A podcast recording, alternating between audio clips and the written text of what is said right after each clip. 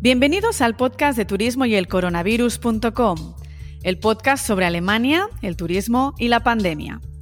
Soy María Miguel, llevo más de 20 años trabajando en la industria turística, más de 15 viviendo en Berlín y son ya 17 episodios de podcast publicados. Por aquí pasan los actores y actrices que están detrás del telón en esta industria de los viajes. Grandes profesionales que consiguen que de un producto, un destino y un viaje salga una experiencia inolvidable. Personas que me han acompañado en mi trayectoria profesional, personas a las que me ha encantado conocer y que quiero compartir contigo. Hoy está con nosotros Santos García, el director general de Nego Servicios. El grupo Nego, con casi 20 años ya en sus espaldas, ofrece todas las herramientas a las asesorías de viajes independientes para que puedan aumentar su negocio y potenciar su posicionamiento en el mercado. Con Santos hablaremos de Nego, de la pandemia, pero también de las agencias de ayer, de hoy y de mañana. Disfrutad el episodio. Hola Santos, buenos días, bienvenido al podcast y mil gracias por estar aquí. ¿Cómo estás? Hola María, muy buenas. Eh, pues nada, encantado. Primero encantado de, participar en este, este, en este podcast, del cual, pues bueno, os, os damos la enhorabuena Culture porque es una iniciativa muy buena, muy enriquecedora, yo creo que también buena para, para todo, para todo el sector, que pues bueno, eh, eh, que tengas gente que pueda, pues eso, que podamos ir aportando pues nuestro, nuestro granito de arena de lo que está pasando en, en el sector. Así que bueno, te lo agradezco un montón en mi nombre, lógicamente, en nombre de Nego. Muchas gracias. Santos, quizás podemos empezar por el principio. ¿Nos cuentas qué es Nego? Claro que sí. Pues mira, Nego es un eh, consorcio de agencias de viajes independientes, ¿vale? Lo que aquí en España se denomina grupo de gestión. Lo único que, bueno, nosotros ya nacimos con una intencionalidad de ser algo diferentes a, lo, que, a lo que había en el, en, el, mercado en ese momento, ¿no? Nosotros lo que hacemos es aglutinar eh, agencias de viajes independientes con una serie de, características, ¿vale? Aunque sí que es cierto que es un grupo bastante eh, heterogéneo, pero mm, digamos que todas tienen eh, la característica eso, que son agencias independientes de, en, su, en, pueblos, en barrios o en, oficinas o en, el sitio físico donde, donde quieren estar, que ahora ya, pues bueno, el espacio físico eh, eh, sobre todo en este último año se ha vuelto menos prescindible, ¿no? o, más, más prescindible, perdón. Y, y, Nego les ayudamos a estas agencias independientes a ser competitivas a través de acuerdos en conjunto, es decir, nosotros negociamos en su nombre con compañías aéreas, con turoperadores, con cruceristas, con eh, eh, receptivos de DMC en, destinos, ¿vale? Y todo aquello que necesitan contratar, o sea, como un grupo de, como un grupo de compra. Por otro lado, eh, Nego tiene también una, una mayorista, un pequeño tour operador que se llama Nego Planet, que, en el cual pues contratamos y vamos creando producto también para, para estas agencias del consorcio, que actualmente son 400, ¿vale? En toda España. Y eh, pues le damos también soporte tecnológico, de sistema, le damos un back office, una, una intranet donde eh, están todas las herramientas para que, para que esta agencia eh, a priori pequeñita, ¿vale? Pues pueda competir en el mercado con la mejor tecnología, con los mejores acuerdos, con el mejor producto que puedan, que puedan estar trabajando en, el mercado español. Fenomenal. ¿Y, cómo eran las agencias cuando os planteasteis ser ese grupo de gestión? ¿Qué es lo, qué es lo, que, qué es lo que necesitaban de vosotros? Sí, bueno, eh, claro, una agencia, una, una, agencia pequeñita, por sí misma, independiente, a la hora de negociar pues con, Iberia, con Lufthansa, con cualquier compañía aérea o con cualquier tour operador o con cualquier crucerista, pues lógicamente su producción no es, no es, de, no es la más interesante, ¿no? Pero si esas, eh, esas producciones se juntan de unos poquitos a través de un consorcio como el nuestro, pues lógicamente la producción y el volumen de, de negocio que, se genera, pues ya es bastante interesante para conseguir pues acuerdos eh, de, enjundia, ¿no? De, digamos que en todo el consorcio Nego, eh, trabajamos en circunstancias normales, ¿no? O sea, estamos hablando en circunstancias de prepandemia. La pandemia es un paréntesis. pues cerca de, de 450 millones de, de, euros de volumen. Entonces, pues bueno, es un volumen bastante interesante para eso. Entonces, eh, las agencias en su, en su momento, nosotros nacimos hace ya 19 años, ¿vale? Eh, hace ya tiempo. Y bueno, nacimos partiendo de base de un, de un pequeño tour operador que, que, teníamos, que se llamaba Imágenes, que era una mayorista, donde teníamos toda la contratación de aéreo hecha, con compañías aéreas, de toda la contratación con, con receptivos, DMCs en, en, muchos destinos, ¿vale? Y nosotros lo que hicimos fue transformar ese modelo, eh, convertir en un híbrido de, de consorcio y, y, y tour operador, ¿vale? Pero el tour operador trabajándolo de una, de una manera bastante distinta, que era, bueno, un tour operador clásico lo que hacía era, eh, hacía la, contrata la, contratación, tenía un booking, ¿vale? Que, por el cual distribuía a, tra a, través de las agencias minoristas ese producto, le daba una comisión y punto, ¿no? Nosotros lo que hicimos eh, fue transformar imágenes en, en, lo que es Nego, en Nego Planet, eliminando el booking, es decir, pusimos en contacto directamente con la agencia minorista con los receptivos DMCs, ¿vale? Yeah. Y a través de la contratación aérea nuestra, ellos con nuestro sistema empaquetan, ¿vale? Pero nosotros seguimos estando detrás con la responsabilidad del de viajes combinado, con la contratación y un poco con la referencia comercial. Entonces, al quitar, digamos, el booking, lo que eliminamos es un eh, es, es, coste, ¿vale? Claro. Que lo tienen las agencias para, para su margen. Esa es un poco el, la génesis y la esencia de, de, Nego. Y las agencias tenían esa necesidad de contratación en común, ¿vale? De tener un producto diferencial, porque la propuesta de Nego va sobre todo en que, en que la, el agente de viajes, que nosotros llamamos asesor de viajes, eh, sea un creador de producto. Uh -huh. Creemos que el, el, gran valor del asesor de, de, viajes está en dominar el, el producto. O sea, el no comprar y que se lo deje todo hecho ya a un tour operador, sino que el, ese asesor de viajes sea el que escandalle el producto, el que contrate el aéreo directamente, el que contrate directamente al hotel en destino, los servicios, las excursiones, todas las experiencias y que, que, que, lo maquete, que lo cree, que lo, que lo embeba y que, jolen, así mucho, mucho mejor transmitir esa pasión también de cómo lo ha hecho al cliente para que sea mucho más creíble, para que tenga mucha más aportación de valor y sobre todo claro. sea mucho más personalizable, que es un poco en definitiva lo que está buscando el, el cliente contemporáneo, ¿no?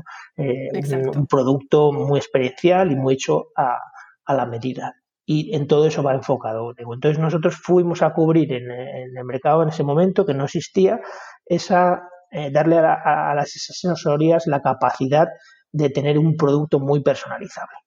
Exacto. Y de aquí un poquito va mi pregunta posterior, que es eh, qué es lo que necesitan las asesorías hoy en día, porque hay una hiperinformación en las redes eh, y el consumidor ha cambiado muchísimo en los últimos años. Es decir, tú apostarías por ese valor de conocimiento por parte del asesor. Claro, es que mm, e-, eso es precisamente nosotros hace 19 años vimos que un poco los derroteros eh, pues iban por ahí. O sea, siempre ha habido un producto commodity o un producto estándar, eh, ya sea en, en, el sector turístico o en el sector de las lavadoras, ¿no? Siempre hay sí. un producto estándar, ¿vale? Eh, en el que los grandes turoperadores o los grandes, las grandes agencias pues van a, a por ese volumen de, de mercado, ¿no? Eh, pero nosotros ya vimos eso hace casi 20 años que, que, que los derroteros de, del turismo iban cada vez más em, eh, afinados a los estilos de vida que empezaban a variar, ¿no? O sea, porque yo creo que con la entrada de, de Internet, con el cambio de la comunicación eh, sí. a principios del siglo XXI, pues digamos que la manera o el, o el, o el leitmotiv de que alguien viaje ha cambiado y eso se ha, polar, se ha polarizado porque ya antes había menos estilos de vida, ahora hay muchísimos estilos de vida, está todo muy fragmentado mm. y eh, ya no vamos a, a, a París a ver la Torre Eiffel, mucha gente sí, ¿no? Pero que hay, hay, hay, mucha gente ya que va a París eh, porque hay un evento que va con su estilo de vida o un concierto o porque le gusta patinar o porque le gusta o hay un congreso de no sé de friki de la guerra de las galaxias vale me, pongo en un extremo no o, o, alguien que viaja por un motivo deportivo etcétera no entonces eh, queremos que eh, nosotros empezamos a transmitirle a las agencias pues la, necesidad de, especializarse, ¿no? la, mm. necesidad de, no, pegar tiros a, todo lo que lo que eh, se vendía antes en las agencias de viajes tradicional, que era yo vendo, vendo de todo. No, pues voy a especializarme. Les, em, em, em, empezamos con, pues con una serie de, acciones para, para transmitir esa cultura a las asesorías de que había caminos de nichos, de que había oportunidades muy interesantes de especialización, ¿vale? En destinos, en estilos de vida, en, un montón de campos, por lo que las, grandes oportunidades para las pequeñas agencias estaban ahí. Estaba claro que eh, las grandes redes no van a especializarse en nichos de mercado, ¿no? porque eso es más complejo para ellos. Pero sí que nosotros veíamos un camino ya entonces es muy interesante para las, las agencias pequeñas y las agencias de viajes independientes en la especialización y en la búsqueda un poco de esa, de esa personalización del, del viaje, de adaptarse un poco a, ese, a, esa nueva demanda del cliente contemporáneo. Em, hablas de 400 ah, agencias o asesorías asociadas o que forman parte de vuestro consorcio. ¿Qué ha supuesto para vosotros la gestión de la pandemia? ¿Cómo lo habéis hecho? Bueno, eh, eh, para nosotros. Soplas, soplas, sí, porque todavía estamos inmersos en, todo ello, ¿no? O sea, llevamos un año eh, ayudando a las asesorías a, que intenten sobrevivir y, salir del, paso de, de, continuos marrones, digamos. Sí, tal cual. que lo, diga así, ¿no? porque lo que llevamos tratando desde aquel 13 de marzo hasta ahora son todo incidencias. Todo incidencias. Es decir, todo incidencias de compañías aéreas que no han terminado de, reembolsar el dinero que, de, billetes que se fueron cancelados, ¿vale? De proveedores que no todavía no han devuelto, eh, pues eso, reembolsos de cruceros, de, de un montón de historias. Entonces, pues bueno, nosotros estamos en el centro y entre esas asesorías y entre los proveedores, ¿vale? Porque hacemos esa contratación y les estamos ayudando para intentar recuperar en la medida, lógicamente, y de todo lo que está en nuestras manos para ir recuperando todo ese eh, dinero de los clientes que pagaron en su día las agencias, que las agencias pagaron a los proveedores y que los proveedores por las diversas circunstancias pues no han terminado de, entonces, eso es una de las eh, principales eh, acciones que, llevamos desarrollando desde, desde esta pandemia. Claro, todas esas eh, 400 agencias multiplicado por todos sus clientes, por todos sus billetes de avión, por todas sus reservas de barco, pues es mucho jaleo, pero lo llevamos con mucha con mucha ilusión también y, por qué no decirlo, y con, pues, con mucha dignidad también. Eh, para, para ayudarles sobre todo, porque nosotros nuestra labor principal con ellas es ayudarles y estar apoyándolas y estar con, en todo lo que, lo que necesiten. O sea, para nosotros la gestión de la pandemia ha sido, ha sido heavy. Ha sido heavy. Es un reto para vosotros, bueno, para todos, ¿no? Pero eh, buscar soluciones donde ha habido tantísimos problemas y conseguirlos, pues es, es un gran reto y un gran éxito al mismo tiempo. Sí, la verdad que sí. Nosotros, pues bueno, el otro día hablábamos un poco con, porque hacemos reuniones periódicas, eh, virtuales, lógicamente, con todas las asesorías y explicábamos un poco, claro, la cantidad de, de reembolsos que ya habíamos conseguido. Es que hemos procesado 15.000 eh, billetes de, de, reembolsos, ¿vale? Que son como unos 7 millones de euros de, de, en billetes que solamente en la parte de aéreo que, les hemos ayudado a reembolsar. Nos falta todavía un poquito, ¿vale? Pero ya es como un 10% de todo el volumen que, que había, ¿no? Eso es un poco por, por decirte alguna cifra de, de, todo ese volumen. Pero bueno, nosotros también en la gestión eh, de la pandemia, pues lógicamente también les, también les hemos ayudado desde el departamento eh, jurídico y de consultoría, porque ha habido muchas reclamaciones por parte de los clientes a las asesorías, pues diciéndoles simplemente de dónde estaba su dinero. entonces, pues, pues, también hemos estado eh, pues, actuando con cartas de, reclamaciones de, de, organizaciones de consumidores, de, los diferentes departamentos de turismo, de abogados, de todo. Pues bueno, hemos estado ahí también ayudándoles en, en toda esa tarea que, bueno, que como ves todo ha sido bastante como desagradable, no ha sido nada... nada no, no son tareas enriquecedoras. No son tareas enriquecedoras, pero bueno, hay, que estar ahí y es, lo que nos mm. ha tocado y nuestra figura eh, es de ayuda hacia, hacia esa asesoría que lleva confiando con nosotros eh, muchísimo tiempo y tenemos que, seguir ayudándola y apoyándola en todo. Hmm. No está claro que esta pandemia ha sido y está siendo un tiempo desesperante y de, incertidumbre, de, bueno, de que ves caer en pocos minutos lo que has montado a lo largo de los últimos años con cada uno de tus esfuerzos, pero al mismo tiempo lo he comentado antes, no es un reto, es un tiempo preciado para optimizar pues, cosas que antes no funcionaban, incluso para apostar por vías eh, en las que nunca dedicábamos tiempo. ¿Dónde, ¿Dónde, dirías tú que se deben ir, debemos apostar ahora en, momentos tan complicados y sobre todo dedicado a las asesorías? ¿Dónde apostarías tú? Mm, bueno, mira, eh, yo creo que las asesorías eh, tienen, tienen varios retos por delante, ¿no? Pero hay uno, yo creo que hay uno principal que es eh, que, del cual se habla mucho, pero que el, concepto muchas veces se tiene que comprender para, para, saber qué es, que es ese proceso de digitalización que estamos, que todo el mundo está hablando y que está muy eh, de moda y tal. Eh, es un paso que tienen que dar las asesorías eh, de viaje, porque yo creo que están poco digitalizadas en, muchos temas, ¿no? Pero cuando hablamos de digitalización, bueno, parece que, todo gira en torno a que tienen que tener una web, vender internet, no, bueno, o sea, eso está muy bien. Mucho más, mucho más que, eso. es mucho más que eso, ¿no? O sea, simplemente yo creo que, lógicamente, como hay saltos generacionales y en las asesorías de viaje, pues hay también eh, asesores de viaje de 25 años, hay otros que tienen 60, ¿no?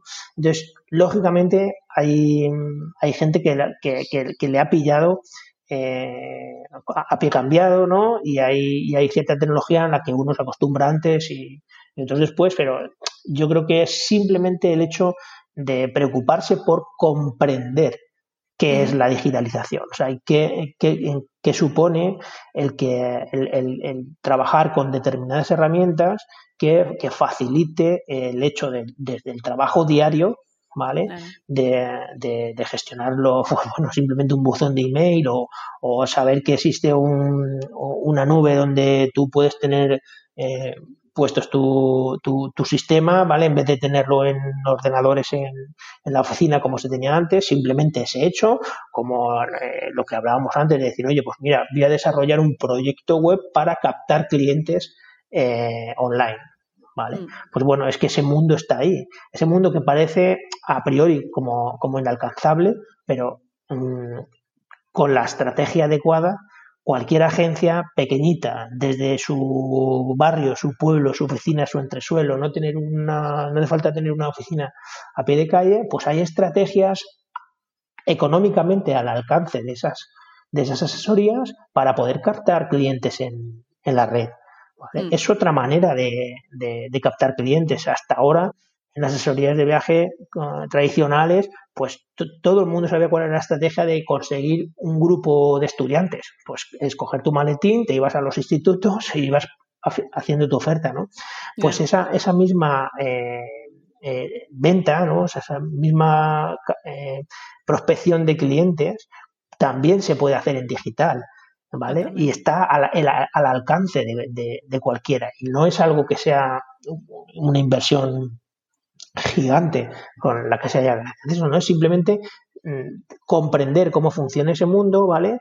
Eh, estudiar, estudiarlo y, y, y, comprar las herramientas adecuadas para ir funcionando, ir funcionando así. Ahí. Entonces, yo creo que uno de los retos de, de las asesorías en este momento, pues es, es compaginar toda la cartera de clientes que tú tienes de, siempre, ¿vale? E intentar incrementarla, pues también en una oportunidad en un espacio mm. como, como es, el, es el digital. Pero lógicamente también partiendo de la base de esa comprensión, de qué significa eh, esa, esa, digitalización, no volvernos tampoco, no volvernos tampoco locos. ¿Y, notas qué se está haciendo? Sí, sí. Eh, yo creo que, que nuestro sector es muy reactivo. O sea, Yo creo que nuestro sector ha sido, y, o sea, desde el principio es muy pionero. O sea, en muchísimas, eh, en muchísimas cosas, en muchísimos actos, ¿no? Y si hablamos de tecnología, yo creo que es de los, de los sectores que tecnológicamente más pioneros desde el principio. O sea, cuando, cuando, cuando nadie tenía eh, un estocaje en Internet de, de, su producto, ya estaban los GDS con las compañías aéreas y tenían todo digitalizado para, para empezar a funcionar. Es decir, las primeras webs que hubo de, de venta pues fueron de, de, billete de avión. ¿no? Y yo creo que mm. eh, siempre hemos sido muy reactivos, sobre todo porque en un mundo de, en el caso de la asesoría, en un mundo de, intermediación, o eres activo y te pones las pilas, o directamente el mercado te, te, come, te come. Te evapora. Entonces, eh, nosotros eh, en su momento, pues bueno, fuimos pioneros haciendo una propuesta a las agencias de trabajar desglosándose eh, los servicios del producto para hacerlos, para hacerlo más enriquecedor ahí, cuando todo el mundo lo que hacía era trabajar con operadores eh, clásicos, ¿vale? Nos mm. les propusimos a la agencia trabajar de esa manera. Ahora, mm, pues bueno, el tiempo nos ha ido dando la razón de que ese trabajo eh, afianza mucho más al cliente. Las agencias que, que, trabajan así, pues tienen muchas más esperanza de vida y, sin, y sin duda fueron reactivas como serán reactivas ahora a la hora de buscar clientes en Internet, a seguir buscándolos, en, aportando una, propuesta de valor. Realmente eh, la esencia de todo es que esa, esa, agencia independiente encuentre la fórmula de cuál es su aportación de valor, ¿vale? Que siempre debe ser eh, diferencial a lo que ofrecen las grandes redes, a lo que ofrece la, digamos, el mainstream, ¿no? O sea, siempre debe ir un poco al margen de todo eso, porque lógicamente meterte a, querer vender hoteles en venidor o, caribes o cruceros, pues siempre va a ser mucho más difícil para una agencia independiente que hacer unas propuestas de especialización o unas propuestas de, de, trabajar determinados nichos donde la aportación de valor de la independiente es mucho, muy superior. Entonces, Lógico. Eh, pero vamos, yo, yo me quedo con la conclusión, María, de que nuestro, nuestro, nuestro sector es muy adaptable y, que además que se adapta muy rápido. Y que, y que sin duda los que están ahora mismo funcionando aquí es porque se han ido adaptando en los últimos cuatro o cinco años, ¿vale? Y los que estén dentro, para dentro de cinco años serán porque han hecho esos movimientos. O sea, yo creo que son, somos muy activos en eso. Sí, en eso te doy toda la razón. De todas formas, te tengo que contradecir, mi opinión es completamente diferente con el tema de que, de que nuestro sector es súper tecnológico y, digitalizado, ¿no? O que, estamos muy avanzados. Yo creo que una parte de la industria turística está extremadamente avanzada, pero toda la parte que se refiere a servicios a medida, sigue siendo igual que antes eh, y hay un montón de recursos que facilitarían ese trabajo a medida. Claro, cuando yo lo digo me dicen todos los profesionales ya, pero es que todo lo que es el servicio a medido, intermediación, eh, sigue siendo el valor la persona, sin duda, pero aún así hay herramientas que facilitarían el trabajo de esa persona o que incluso automatizarían ciertos procesos, porque dentro de un recurso o de un servicio a medida siempre hay algo automatizable, ¿no?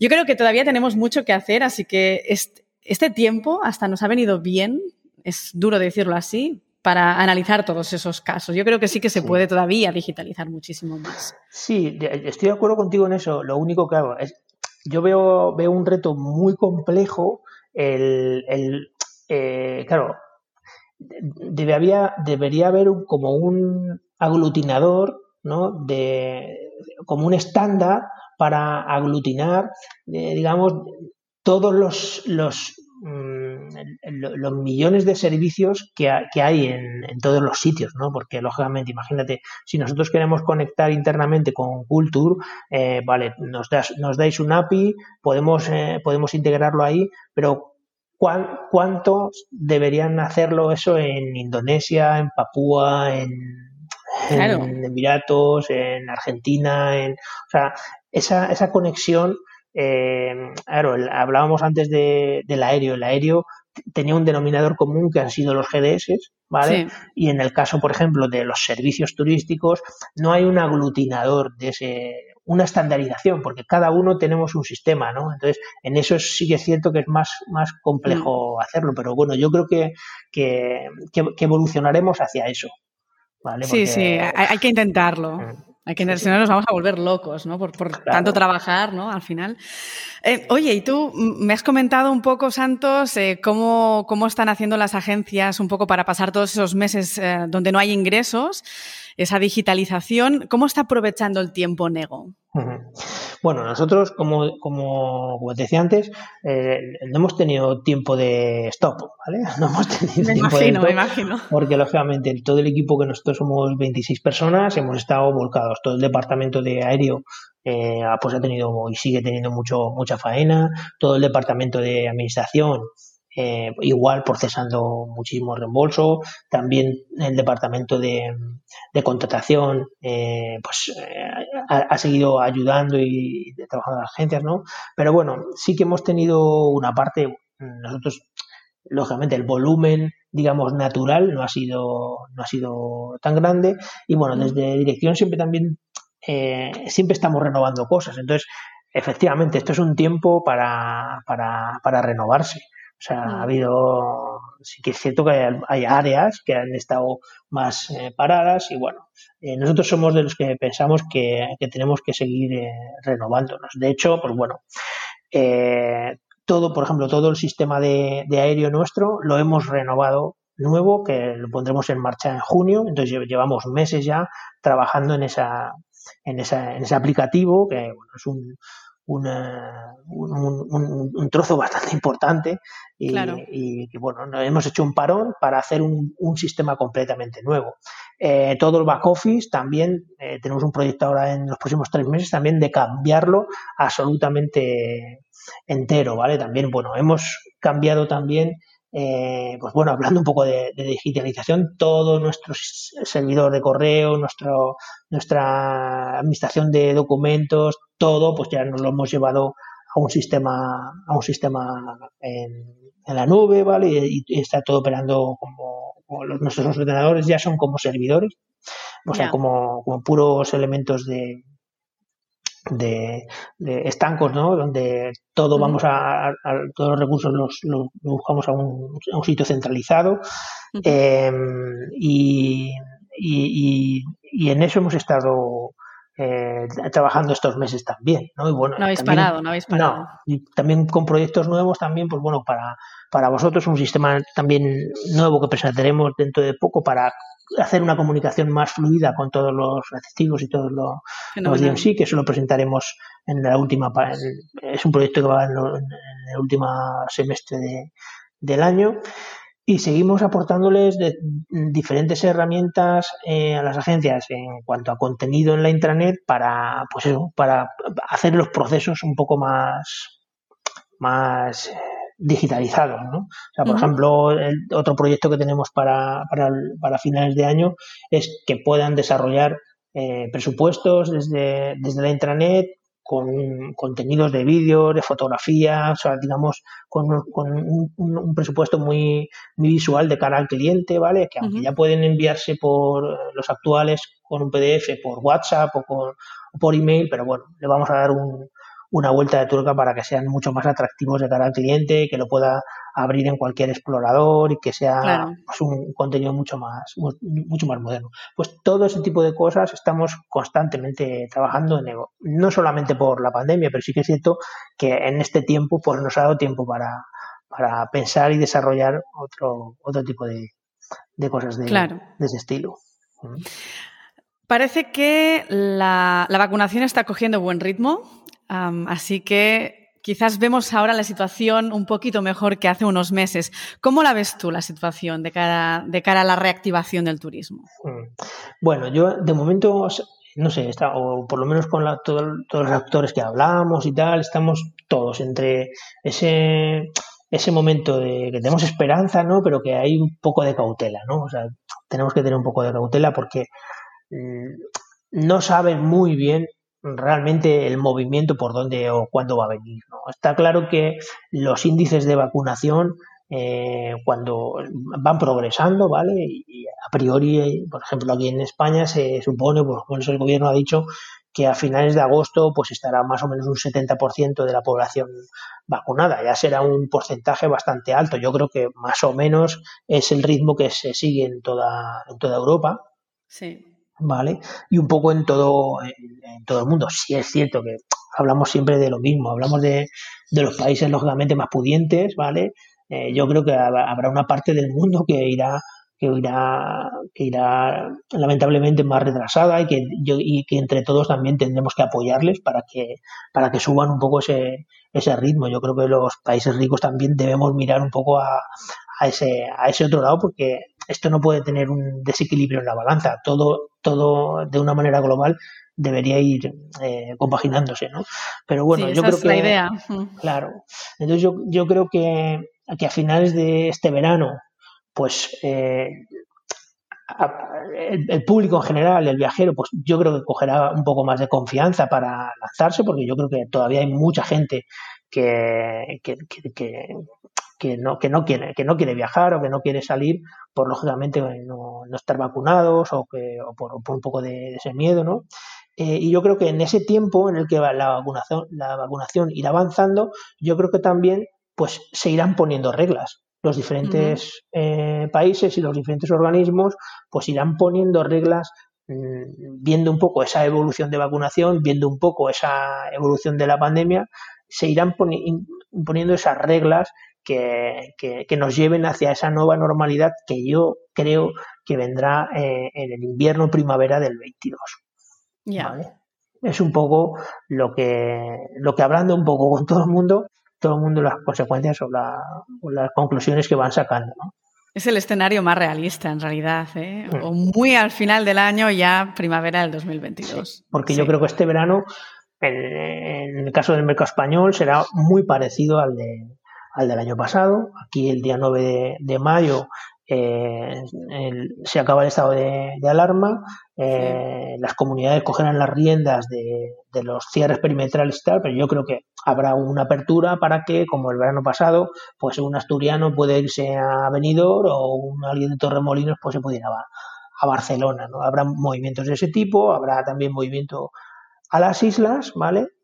Y, y, y, algunos puntos de, extranjero donde, pues bueno, puede haber a, eh, aperturas eh, poquito a poco. Pero yo creo que, que va a ir un poco en ese ritmo. O sea, este, este verano y va a depender del porcentaje de vacunación, de las reglas que se vayan creando y yo creo que ya de cara al invierno, primavera de 2022, tendremos un poco un escenario de, de, esa nueva normalidad que, que, que, estamos todos deseando tenerla, ¿no? Exacto, exacto. ¿Qué se vende actualmente si es que tenéis demanda? Mm. Bueno, ahora em, yo creo que es un paso importante esa fecha que te decía del 9 de, mayo, ¿vale? Porque es cuando, bueno, un, poco se va a romper esos cierres perimetrales que tenemos en España de, por comunidades, ¿vale? Y empezarán un poco a, moverse y a pensar. Sí que es cierto que ahora hablando con muchas asesorías ya nos dicen que hay gente que nos están que están pidiendo presupuestos, que están haciendo algunas reservas, algunos novios ya se, se, atreven a reservar y tal, o sea, hay, cierto movimiento. Hay un destino que es mm, tremendo porque bueno, sabes, parte también de nuestro de nuestro target desde es de larga distancia y es Maldivas, por ejemplo, está muy de moda. O sea, es un bueno, está abierto, básicamente. está abierto, ¿vale? Y que es un destino en el que mucha gente mucha gente está, está, está, haciendo reservas, ¿vale? Luego aquí, pues bueno, tradicionalmente en España lo que es el Caribe es un, es un destino también bastante mainstream, ¿vale? Y bueno, los grandes operadores ya tienen su programación establecida y hecha y como República Dominicana eh, y México están abiertos, pues lógicamente será un destino también que se muevan, ¿vale? Eh, Costa Rica es otro de los países que también está abierto, que también hay programación interesante para, para funcionar. Eh, creo que en Europa solamente Albania y Macedonia creo que son países que están abiertos, ¿vale? Mm. Y el resto, pues estamos a la expectativa de, de ver cómo va, cómo van esas aperturas, ¿no? Y cómo van poniendo las reglas cada uno de los cada, uno de los países. Pero ese poquito es lo que se está lo que se está moviendo. Mm. Es cuestión de meses, ya nos queda menos. Asistiréis a Fitur, está en las puertas de la apertura, es el 19 de mayo, si no me equivoco. Sí, efectivamente, es el 19 de mayo. Este año, pues bueno, siempre que Fitur era siempre la penúltima semana de, de enero, que empezaba un poco con el ejercicio, todo el mundo aguantaba un poquito a terminar de cerrar los contratos y los acuerdos en, en esas fechas, ¿no?